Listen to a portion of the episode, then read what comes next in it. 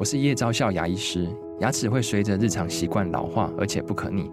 当珐琅质受损，牙齿结构会出现破裂，还有细微的小孔，导致我们牙齿变得又脆弱又敏感。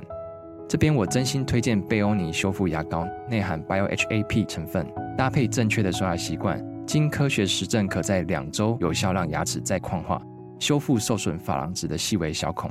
相关资讯及购买通路，请参考资讯栏连结。热门财经议题、即时投资快讯、焦点新闻话题，陈凤欣与您同步掌握。欢迎收听《财经起床号》。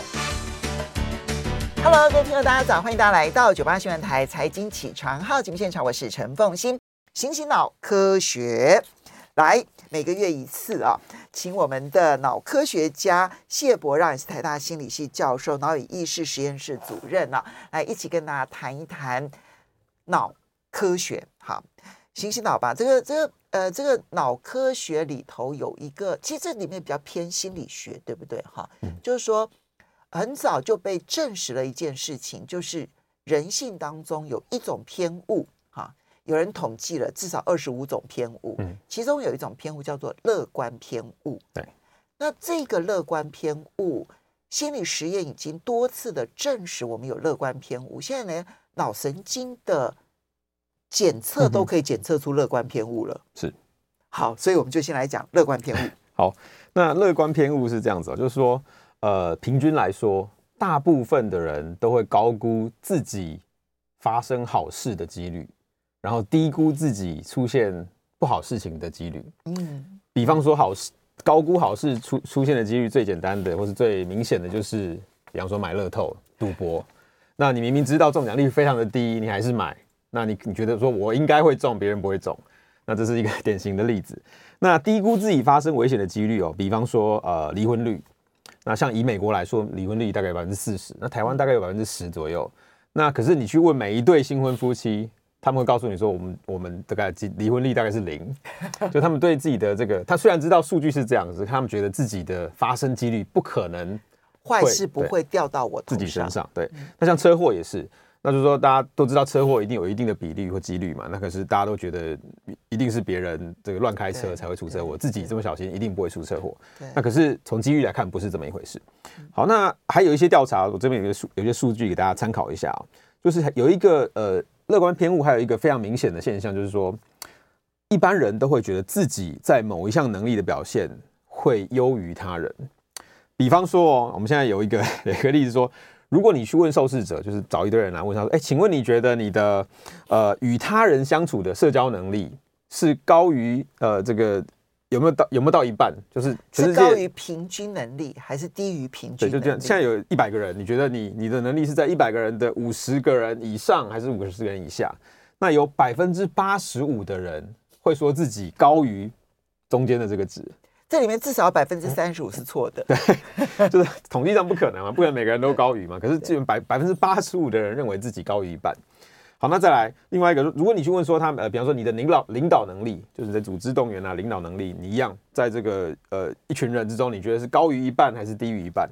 那有百分之七十的人会觉得自己的领导能力高于中间值，而且这里面其实真的有性别差异哦，男性在这个部分可能会自认为高于一般比例，真的是要比女性要来得高很多。对，然后还有还有更夸张，就是说。呃，他会问说：“那好，你高于一半，好，那你觉得自己是在这个 top one percent，就最高的那个百分之一的最强领导能力的人，然后看看是有多少人回答自己在这个百分之一，就百分之二十五的人觉得自己处于这个最顶尖的 top one percent。好，那还有一个像驾驾驶能力也是，就是你如果你去问这受试者说，你觉得你的开车能力是高于中间值还是低于中间值？有百分之九十五的人都说自己高于中间值。”完蛋了，我一定乐观偏误到到过头了。因为呢，不管是与他人相处的能力、领导能力，或者是驾驶能力，我真的都觉得我超过一半以上的人。那可是大家通常都是这样的，这是一个一个一个很常见的一个偏误。那有时候这个偏误又称为是优优越的一个幻觉，那或是一个优越的一个偏差。所以呃，从统计数据上来看，很多人都有这样的一个一个习惯或是一个偏误。其实这个偏误啊，最明显的一个例子就是，我们常常把我们工作时程可以完成的这一个时间都过于乐观了。比如说，我今天要完成一件事情，大概要花你，我现在估计十天可以完成它，但结果一定会变成十五天、二十天。就会不断的延期，我们都会太过乐观自己的工作时间，对。然后另外一个例子也是，就是在编预算的时候，常常也会编太低，然后最后就一直追加，一直追加，也是一样太乐，一开始太过乐观。其实都是人性当中很重要的乐观偏误。对。好，那呃，那关那关于这个乐观偏误，就有人想说，那到底呃有没有可能，我们不要有时候不要太过乐观？就是为了应对这个乐观偏误，因为所有的偏误，坦白说，真的都是人在演化的过程当中，那么所发展出来的，表示它有它的必要性，它有它的功能，它有它的功能，对不对？到底是什么样的功能让我们有这种乐观偏误？对，那我们可以反过来想，就是如果呃。如没有乐观偏误会怎么样啊？对，那或者说有些人会觉得，因为大家其实可能或多或少都有听过这个乐观偏误，那有些人就想说，那我就不要太乐观好了。嗯，我在面对一个事情，在面对未来的时候，我刻意保持悲观。嗯，那我不要有太高太太高的期待，我就不会对，因为落差太大而受到伤害。那可是关于这个想法哦，其实现在发现，现在很多证据发现好像也不太对。那我举举一些例子给给大家看。第一个是哦，这种没有期待就没有伤害的呃现象呢，其实。不正确，也不存在。嗯，因为在一项研究中哦，他们就找来学生，那这个学生基本上背景都差不多，然后我们让他经历一个考试，然后给他一个结果。嗯，那考试之前呢，他们先把学生分了两类，看一下他的他原本是乐观型的还是悲观型的。那结果就发现，呃，那乐观型的人，他看到自己的呃表现不好，就成绩不好的时候会会难过。嗯，那悲观型就是说不抱任何期待的人呢，看到自己的成绩不好也会难过。所以，所以悲观型的人不会因为没有期待而没有难过。对，他可能是有一个自我防卫的心态，可是他的难过心态还是在的。就是一旦结果出来以后，哦、你去比较他们难过的程度，其实差差不了多少。所以我降低期待，不能够减少我的难过程度。对，你可能会比较容易遗忘他，或是你不去，可能比因为你你可能会说服自己说啊，我不要去看他，不要去看这个结果。可是如果结果真的出来，你还需要看的时候呢，那个那个失落感还是在的。OK。所以没有期待就没有伤害，这句话是错的。对，有些有有一个部分有一部分可能正确，就是如果你不期待，有可能你结果都不去看。哦，那这种的话就会成功。其实是逃避型啊，对，逃避型。那可是说，如果你这还最后还是要得面对结果的话呢，那那个结果的落差一定还是会造成伤害。OK。对，所以所以呃，所以说这句话或许有一部分是对的，就是说如果那些人他不期待的时候，他完全就脱离了这个情情境，只要考完试他也不去看了。嗯，那这个就对他完不会造成任何影响嘛？那那个时候就不会有伤害。可是如果你结果还是要面对的话就，就就逃不掉。所以关键不是在于期待这件事情，而是在于结果你要不要面对。对，没错。如果要面对的结果，你期待是高是低，它都同样会造成一样的影响。我们应该这么讲，对，对不对？没错，没错。OK，嗯，好，所以这是第一个。那第二个呢？是说我们去比较那个乐观。就是乐观的期待者，还有悲观期待者，就发现说他们有一些习惯，或是动作，或是习性，其实会造成一个循环哦。那比方说，乐观期待的人呢，通常喜欢把成功内归因，就是我的功劳。对，就成功了，那一定是我很厉害，我很努力，那我做很多事，所以成功。那失败呢，他会外归因，就说，哎，这个一定是今天这个运气不好。或者今天这个老师乱出题，嗯，那导致我考不好，嗯，那所以他这种人呢，就比较容易有一个乐观的正向循环，因为好东西、好结果都是我的功劳嘛，所以他更高兴。所以我运气好，我就是天生的，就听公啊讲 这样子。那出现坏事，他就推推给别人嘛，所以他不会自己有出现伤害的一个结果。那悲观的人就会反过来，就是这些通常有这种悲观习性的人呢，他会把成功外归因。哦，都是。运气好，对，就刚好今天这个出道一题我会的，其实我我根本就不太行，那运气好才才这样子。那如果是失败的时候，他会怪自己，嗯，那这个你就会出现一个逆逆这个负向的循环，就是说等于是呃出现好事的时候，他自己也高兴高兴不太起来，因为对，因为只是运气好。对，那出现坏事的时候，他又怪罪自己，说自己我啊我自己就是不太行，所以我果然是不好。对，所以这个。乐向呃乐观的人呢，跟悲观的人其实会出现这种正向跟负向的循环。就乐观的反而越来越乐观，然后心情越来越好；那悲观的人反正就是越来越悲观，心情越来越不好。所以从这个角度来讲，其实最后出现乐观偏误，就乐观偏误的人比较容易在古老的这个时代里头，然后人类社会当中生存下来是有道理的，没错，因为他就会越来越乐观，越来越积极，而他的乐观积极会使得他在各方面的表现都比较强，而容易生存下来。那不断怪罪自己，然后觉得自己什么都表现不好的人，最终你可以想象那一种很残忍的淘汰时代里头，他要生存下来就比较难，几率就比较低的。OK。这从从这种角度来讲，人性会有乐观偏误是合理的，是合理的。而且说，当你乐观的时候，其实呃很多负面的结果就对你的打击不会这么大。嗯，啊，就是你不会预想说，我我这个七十年后我就要死了，那因此你就什么事都不做。哦，那所以很多很多虽然你知道会有负面结果的这些几率呢，你就会把它看淡一点，然后有好的预期，嗯、就是在心情上跟呃行为表现上都都会比较正面一点。所以一定程度的乐观。期待、乐观偏误，然后只要不要做到过头，嗯哼，坦白说还不，它是有它的正面效益的，对。OK，可是期待这件事情，我们到底要怎么来看待？好，期待这个事情哦，但我们刚刚讲过说，呃，这个不不期待就呃就不会有伤害。那现在也发现说，有另外一个现象，好像也是反证据，就是说期待这件事情本身呢，它会带来正面的心情效益。这个应该应该不难理解啦。对，我会常常想到荷兰那个卖牛奶的女孩这样子，她光是期待她可以养一堆的鸡，然后呢，最后她可以赚大钱，然后她就很开心。有一个对未来的想象嘛。对对对。那这里有个实验是行为经济学家做的，他们就是问受试者说，如果你可以呃，如果有你可以购买一个名人的吻，那你愿意在什么时候拿到这个吻？那你用钱来用钱来换。那有几个选项，比方说你是要马上付一笔钱获得一个名人的吻，还是要三小时之后？就你付完钱之后三小时之后。我们稍微休息一下，看看大家是什么样子的选择结果。欢迎大家回到九八新闻台财经起床号节目现场，我是陈凤欣。那新兴脑科学在我们现场的是脑科学家谢博让，他是台大心理系教授，也是脑与意识实验室主任呢。来，我们来看一下，就是没有期待就不怕受伤害吗？乐观偏误真的是错的吗？好。我们要来解析这件事情。刚刚已经提到了，没有期待就不会受伤害。光是这一句话的“不受伤害”就是错的。嗯嗯、应该是说这个结果你需不需要去面对？如果你这个结果是你一定要面对的，那对不起，伤害一定存在。嗯、那如果说这个结果呢是你可以逃避的，这个时候没有期待会逼迫你去逃避，这时候你才会不受伤害。嗯、所以会不会受伤害这件事情是结果，你要不要去面对？或者说，当然了，有有些情况之下可能会比期待要来得好了哈。但是除了这个之外呢，其实乐观的人他会进入一个乐观的正面循环。其实从呃远古到现在发展出这种人性是有道理的。好，那悲观的这个情绪呢，它其实陷入陷入的负向循环，其实对人的生存反而不见得是一件好事。但期待本身。它就是我们在脑神经运作当中可能很重要的多巴胺的来源吗？我们就来看一看这个实验。如果有机会可以让你付一笔钱，你负担得起的钱，嗯、然后就可以买到一个名人的吻，嗯、当然是你期待的哈。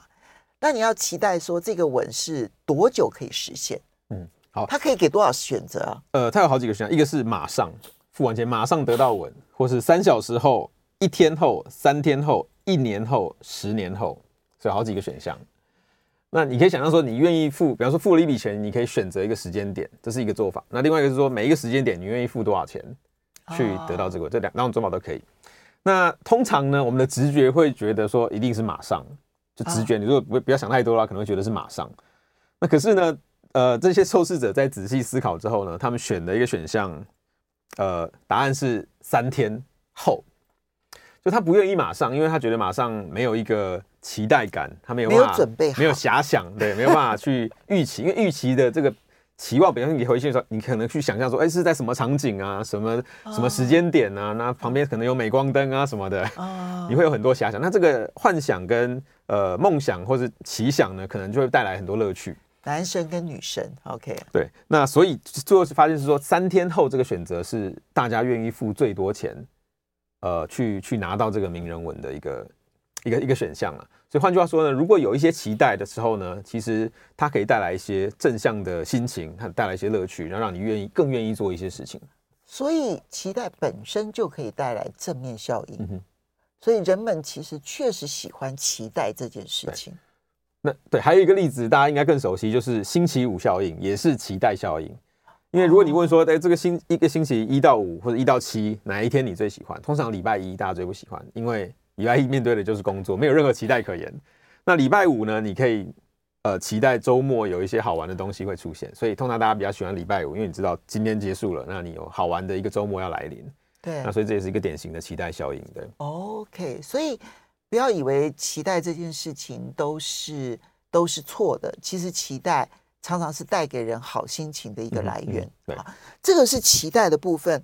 那那乐观这件事情，在我们实际上面的生理运作上面会有影响吗？对，刚刚讲的是心理状态嘛。那乐观对于你的行动本身也会产生影响。那在一个例子，这是一个研究发现哦，就是他们去研究。心脏病发后在复健的这些病人，那看看他们这个有乐观期待的，就乐观正向的人跟悲观的人，他们有什么不同的反应？结果就发现，乐观的人呢，他们会呃做比较多的运动，那他们也会吃比较健康的食物，那最后呢就会导致他们的身体状况复原的状况越来越好。那其实这跟期待有关诶、欸，对，因为这跟期待说我会回到正常的状态。所以所以我就会很乐观积极的去做很多的事情。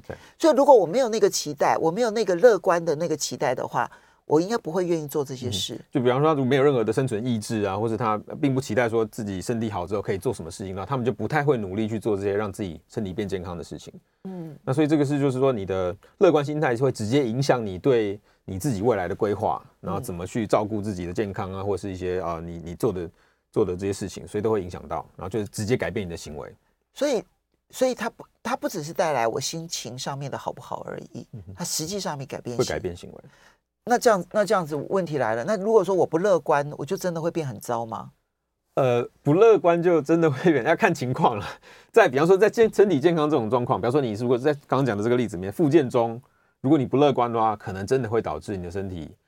没有办法如这个如你预期的，或者如如其他人预期的这样子变好，因为你就就没有做出任何努力嘛。那这会跟忧郁症有关吗？好好问题。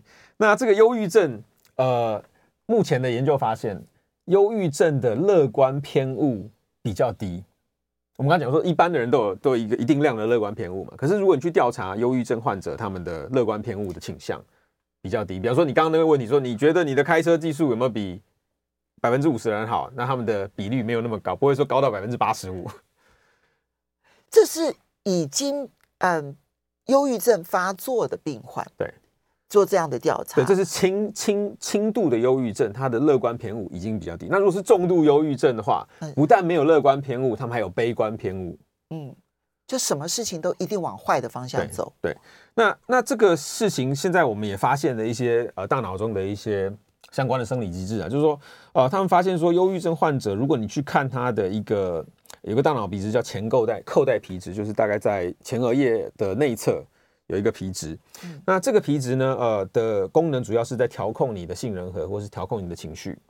杏仁核就是调控我们的恐惧啊、喜悦啊情绪的那个中心，对，对不对？嗯、那因为杏仁核也有其他的脑区，比方说额叶啊，在在调控它，抑制它。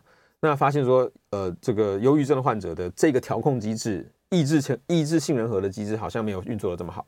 那因此他们猜测，可能这会影响他们对于乐观跟悲观的一个呃倾向，因此而受到改变。所以其实像呃杏仁核，我们比较熟悉的就是因为青少年的杏仁核发展的很旺盛，嗯、所以呢，他们就会特别的容易暴力，好容容易爆裂，好暴暴怒，暴怒对不对？哈，激动，然后同呃特别的容易激动。然后特别容易大惊小怪、恐惧这样，所以恐惧、愤怒都都是由杏仁核来调控。所以你刚刚讲的前前扣带皮质，它没有办法好好调控杏仁核，不是就是应该让他的，只是让他变得更容易暴怒，只是让他变得更容易恐惧。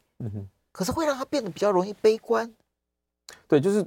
我我我的我的我自己的猜测就是说，当你的情绪调控情绪中枢没有办法被好好控制的时候，你的整个行为会被情绪拉着走。那当你在面对一个危险或恐惧的、危危险的这个无法预判的未来的时候，你的第一直觉可能是恐惧。嗯，那如果你无法抑制这恐惧的话，你可能就会陷入这个悲观的情绪，就是你觉得哇，怎么会这么惨，怎么这么可怕？那你会设想各种不好的可能性。可是如果你的额叶或前额叶或其他这个前扣带皮质可以顺利的压抑你的杏仁核的话，你就可以有其他的想法，你可以有更理性的思维出来，不会被你的情绪整个绑架。那你就有更多设想未来的可能。有道理，有道理。好，那所以我们刚刚提的，其实就是人之所以发展出乐观偏误，其实是有道理的。而乐观偏误一定程度确实对于我们的心理健康啊、生理健康啊，其实都有帮助。这样说起来，好像我们就应该纵容乐观偏误一样，但是它一定有缺点啊。既然叫偏误，一定有缺点呐、啊。那我我先问一下，谢老师，你觉得一般人能不能测试自己是偏向乐观偏误还是悲观偏误？测试的出来，测试不出来？可以，我们现在是有一些呃问卷，就基本的问卷，可以去测量你的乐观或是偏观，呃，乐观或是悲观的一个倾向。还是说你要问的是说我没有办法坐在家里自己判断的？对，比如说像你刚刚问的那些问题啊，嗯、就是我开车技术有没有比别人好啊？嗯、我的领导力有没有比别人强啊？然后我跟别人相处能力、社交能力有没有比别人强啊？我都认为我大概应该在前 百分之二十，我会不会太乐观偏误？可是这个不一定。如果只是单看这个问题，虽然说很多人都会高估，那可是我们不晓得是真的高估还是。呃，错误的高估，因为可能你的开车能力本来就真的比较好，那所以单看这个问题是问不出来的，所以我们必须要透过比较严谨的问卷去调查，然后再跟跟再跟这个客观的数据做比较。OK，嗯，才会才会判判断的比较准确。我觉得一个指标啦，就是我设定的那一个时间表。如果我每一次呢，其实设定三天完成，到最后都要五天完成，那我一定乐观偏误，对不对？如果每次你的这个都失败的话，可能就是、对对对。然后我去，比如说我要去评估，我要做一件事情的预算，然后我每一次都低估了预算，然后呢，嗯、最后的结果都必须要追加，那我一定乐观偏误。哈，当然有问卷，有各种方法。那所以我们现在关键来了，我们要知道乐观偏误的缺点，这样我才能够。我不是要改掉乐观的心态，而是调整，避免它的缺点。对，那乐观偏误，我们刚刚讲的是大部分讲的是它的优点，就是它有各式各样的好处，不管是在演化上、在功能上、在心情上、在行为上都有好处。那但是它有一些缺点哦。第一个缺点是它有一种固着性，就是它会让你听不进谨言，就是这个。听听不进这个人家讲说你可能会出现什么不好的状况，这这种事情你听不进去，啊、警语啊，那叫警 警语。啊、那比方说，呃，在一项研究中，他们就做了这个事情，他们呃找来一样乐观者跟悲观者，然后告诉他一些讯息。那我们现在知道说，呃，癌症的几率，就是你终生得到癌症的几率大概是百分之三十，就是你看统做统计，一辈子得到百分人类就是百分之三十。那悲观者进来的时候，有些人他会高估自己的得癌几率。他说：“我大概得癌几率百分之五十，因为他可能可能可能爸爸或是家人也有得得癌症嘛，他高估。那你如果告诉他说：‘哎，好，我该告诉你一个好消息，就是根据统计呢，其实得癌几率只有百分之三十。’那这些悲观者呢，他听得进去，他听到这个数字之后，他马上就讲，比如说你，所以他就会调整了。对，那你可能过一两天或一个月再问他一次，说：‘哎，你觉得你现在的得癌几率多少？’他就说：‘哎，我大概百分之三十五。’他还是有点高估，可是他被这个。客观的数数据明显的拉回这个客观数据左右，那乐观者呢就做不到这件事情。乐观者你他进来的时候，你问他说，你得癌几率多少，他就说大概百分之五吧，然后觉得自己很健康。那你告诉他说，哎，可是统计局告诉我们，平均每个人得癌症的几率百分之三十。然后他就说哦，OK OK，然后你 这个一个月再问他说，呃，你的你现在觉得得癌几率多少？然后告诉大概百分之六吧，百分之七吧，它上升了一点点，可是几乎没有受到影响。因为他会跟你讲很多的理由，他说我，你看我多我多么生活，我生活状况多么的健康啊什么的，所以我不会得癌症。对，好，所以固着性。我们稍微休息一下，马上回来节目现场。欢迎大家回到九八新闻台财经起床号节目现场，我是陈凤欣。新兴脑科学在我们现场的是脑科学家谢伯让，台大心理系教授，脑与意识实验室主任，也非常欢迎 YouTube 的朋友们一起来收看直播。我们今天来谈乐观偏误。刚提乐观偏误的缺点。那么，刚刚谢老师提到的第一个要注意的是，他可能会太过固执，觉得自己的评估都是正确的，以至于对于一些客观的分析听不进去。嗯哼，对。那不会借由客观的情势来调整自己的基本的思维，他就会使得他陷入失败的可能性提高。提高对。刚刚老师提的是说啊，比如说那个实验室说癌症，对不对哈？平均百分之三十，那乐观的人可能认为自己只有百分之五。听到平均百分之三十的时候，也最多把他说啊，那好百分之六吧。所以就对于自己完全不愿意去做任何的检测。嗯哼，好。那对于那些悲观的人，可能觉得自己百分之五十的几率会得癌症，可是结果听到百分之三十的客观数据会降低，嗯、幅度会比较大。好，那我刚刚其实立刻想到的是说，在公司里头提案，嗯、乐观偏误太过强烈的人，他很可能会一厢情愿的认定他的提案一定会成功，成功了。那以至于呢，所有的提醒说他可能的风险在哪里，这里面要调整哪些事情才能够避免他的失败，他都听不进去。那可能是个好提案，可是因为一厢情愿，不愿意接受别人的风险提醒，导致他失败。嗯，嗯，我觉得这个在公司里头还常见，很常见。对对对对，那那其在一般的个人身上，其实也容易出现啊。比方说，如果你要做你的健康呃规划，嗯，那或是保险规划。那或者是你要做个人的财务金融规划的时候，如果你太过乐观，那一样你就会听不进各种的风险。那你在做规划的时候就会出现一些偏误。对，这个在财务规划里头一定最常见。一定最常见。对。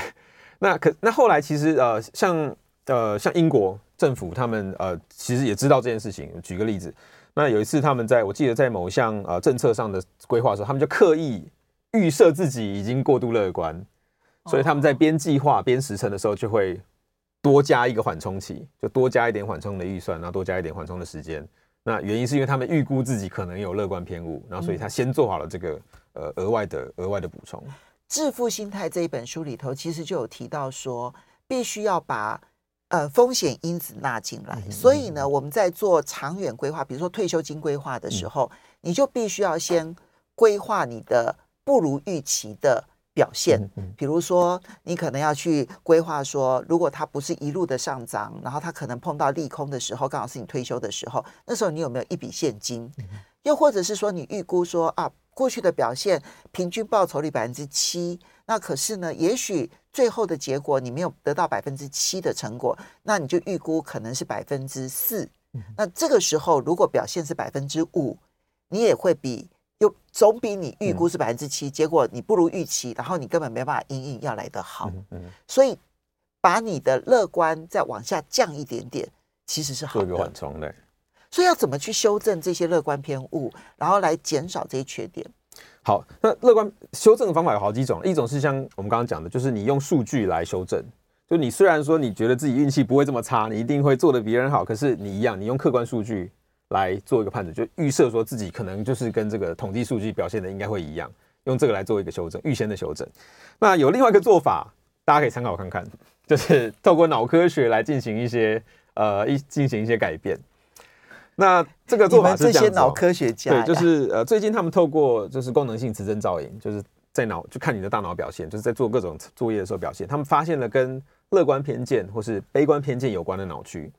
那做法细节我先不讲，大概就是这样，就是说它会让你看一些呃讯息，然后看看说你在听到好消息的时候，你的大脑如何运作，如何整合些地区被活化？嗯。那你出现如果给你悲观讯息的时候，你的大脑如何运作去去去去处理？那结果就发现有两个脑区，一个是跟乐观偏见有关的，就是这个脑区如果运作的话呢，你通常等一下表现就会比较乐观一点。嗯。那另外一个脑区是跟悲观偏见有关的。好，那知道这个脑区之后呢，我们就可以进行一些操弄。比方说呢，现在有一个机器，有一个一个技术叫做 TMS，英文叫 TMS，、嗯、那中文叫翻译成跨颅磁刺激。对，就是它可以跨你的头颅，然后透过一些磁场诱发电流的的的的方式呢，去电你的大脑。对，基本上就是电你的大脑就对了。它那个电流应该是发生在我们的脑部内部的区域，那外面呢没有感觉，可是内部其实会被电到你的大脑。对对对，所以叫跨颅。对，那那电也有好几种方法，一种是抑制性的电，就是去抑制某个脑区；那有些是活化活化型的。那所以你基本上透过这个这个这个技术，我们就可以去。电击我们刚刚讲这个脑区，看你是要增强你的乐观偏误，还是要降低你的乐观偏误，或是你要增强悲观，或是降低悲观，基本上都原则上做得到。有人做这种实验哦？有。那那那像脑科学家就是这是已经发表了论文了，他们就发现说，刚刚这种乐观偏误里面，如果你去电击这个跟乐观偏误有关的脑区，那只要你去抑制它，你的乐观偏误表现就会下降。